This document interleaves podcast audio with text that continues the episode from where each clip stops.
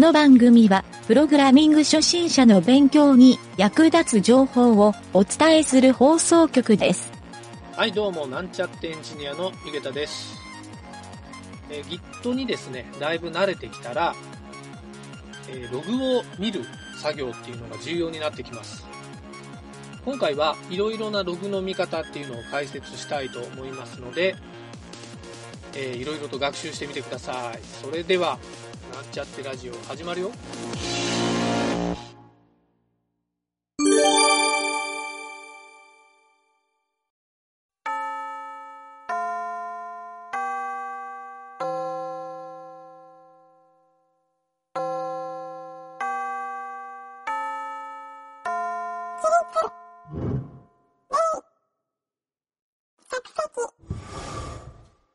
はい、それでは今回で Git の学習第9回目になりますね。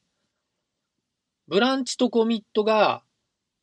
結構扱えるようになってきたと思いますが、基本的な使い方っていうのはこの時点でまあまあできているようになっていると思います。え今回はですね、Git を使っていくとログがいっぱい溜まってくると思うので、えこうしたコミットのログのですね、便利な使い方について学習してみたいと思います。はい、とりあえず、ここまでコミットしたログっていうのを見てみてください。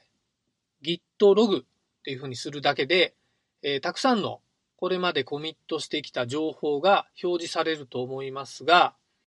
まあ、この番組を聞きながら操作をしただけでも結構コミット数は多いと思うので、おそらく画面に入りきらないっていう場合が多いんじゃないですかね。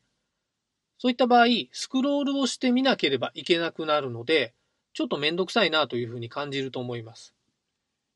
はい、そんな時はですね、えー次のように打ち込んでみると、結構シンプルに見ることができるようになります。はい、ちょっとコマンドを言いますね。えー git、半角スペース、log、まあ、ログですね。半角スペース、ハイフンが2つ、ハイフンハイフン、online、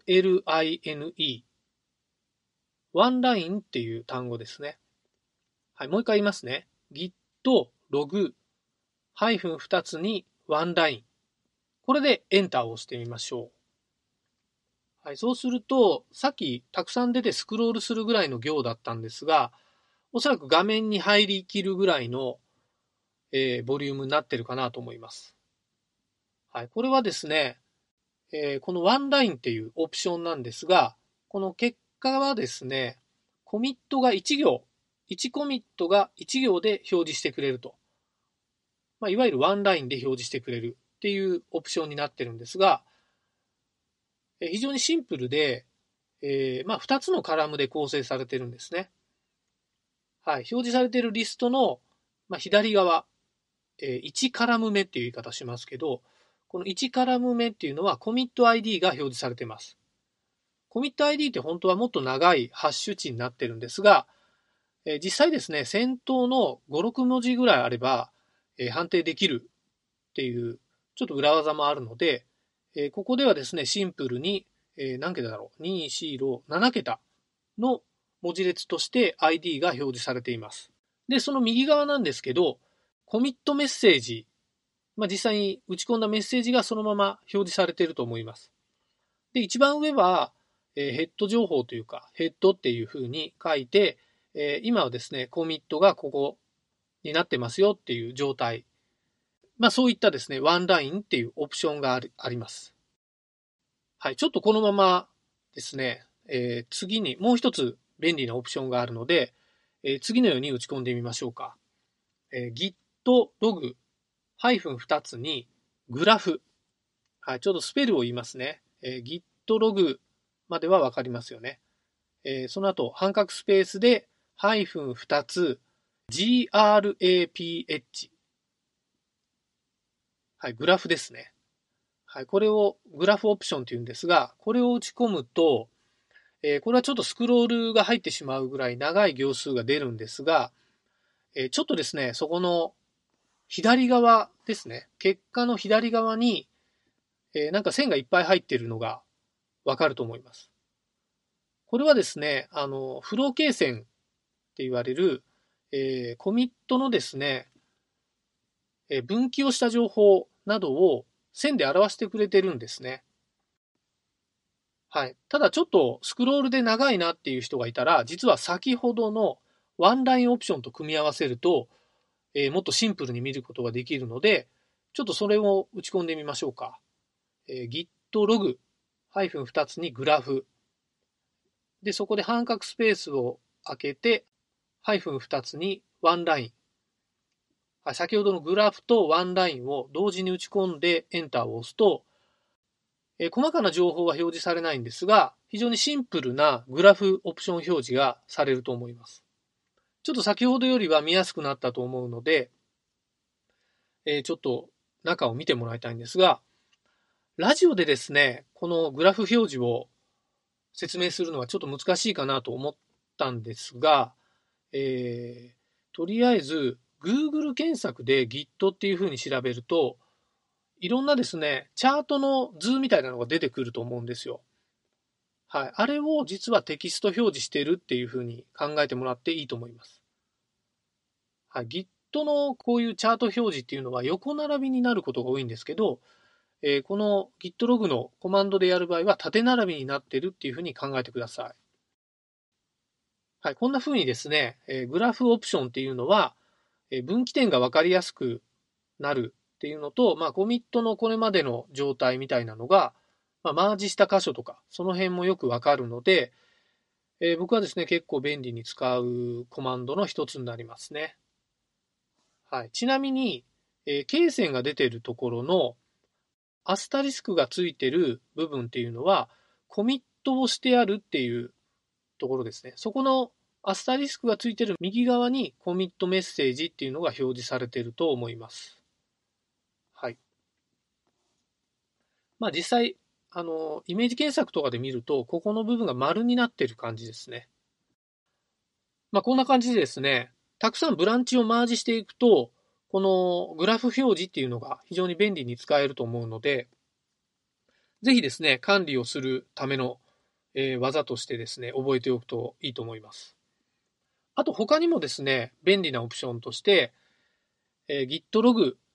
にですね、ハイフン2つにシンスオプションっていうのがあるんですね。SINCE って書く、まあ、英語で言うと、カラっていうやつですね。これにイコールをつけて、えー、例えば 2.weeks っていうふうに入れると、2週間前から最新までのログを表示してくれると。この 2weeks のところを、例えば 3.days、days ですね。えー、3日前からの情報を表示してもらうとか、えー、4 months とか、えー、あとですね、5 hours、はい、5時間前とか、まあそういった感じで数字ドット、そこの単位、まあ日だったり、えー、ウィークだったり、月だったり、時間、まあこんな感じで、えー、期間の指定ができるオプションもあるんですね。はい、ちょっとこれの同じような感じで、ハイフン2つに、before っていう、b-e-f-o-r-e はい。これはですね、えー、っと、この期間、指定期間よりも前のデータの表示になります。さっきのシンスは、その期間より後の、まあ、その期間より新しいものが表示される。before っていうのはその指定した期間より、えー、古いデータが表示される。はい。っていうようなのもあって、この before はですね、同じようにイコールをつけて、えー、2.weeks とか、えー、3.days みたいな書き方をします。はい。ちょっと勘のいい人は気づくと思うんですが、この since と before は同時に使うと、いわゆる from to みたいな使い方もできるんですね。はい。こんな感じでですね、えー、Git のログをですね、えー、便利に使えるようになると、Git のログを便利に使えるようになると、えー、かなり管理自体も便利にできていくんじゃないかなと思うので、今回は紹介してみました。えー、他にもですね、出力のフォーマット、まあ、表示する内容をですね、変更する、えー、フォーマットオプションみたいなのもあるので、えー詳しくはリファレンスサイトや、えコマンドのヘルプなんかを見ると、そこに書かれているので、参考にして、えー自分専用のですね、git ログコマンドっていうのを作ってみると、より便利に使えるかもしれません。はい、そんな感じで、今回は以上になります。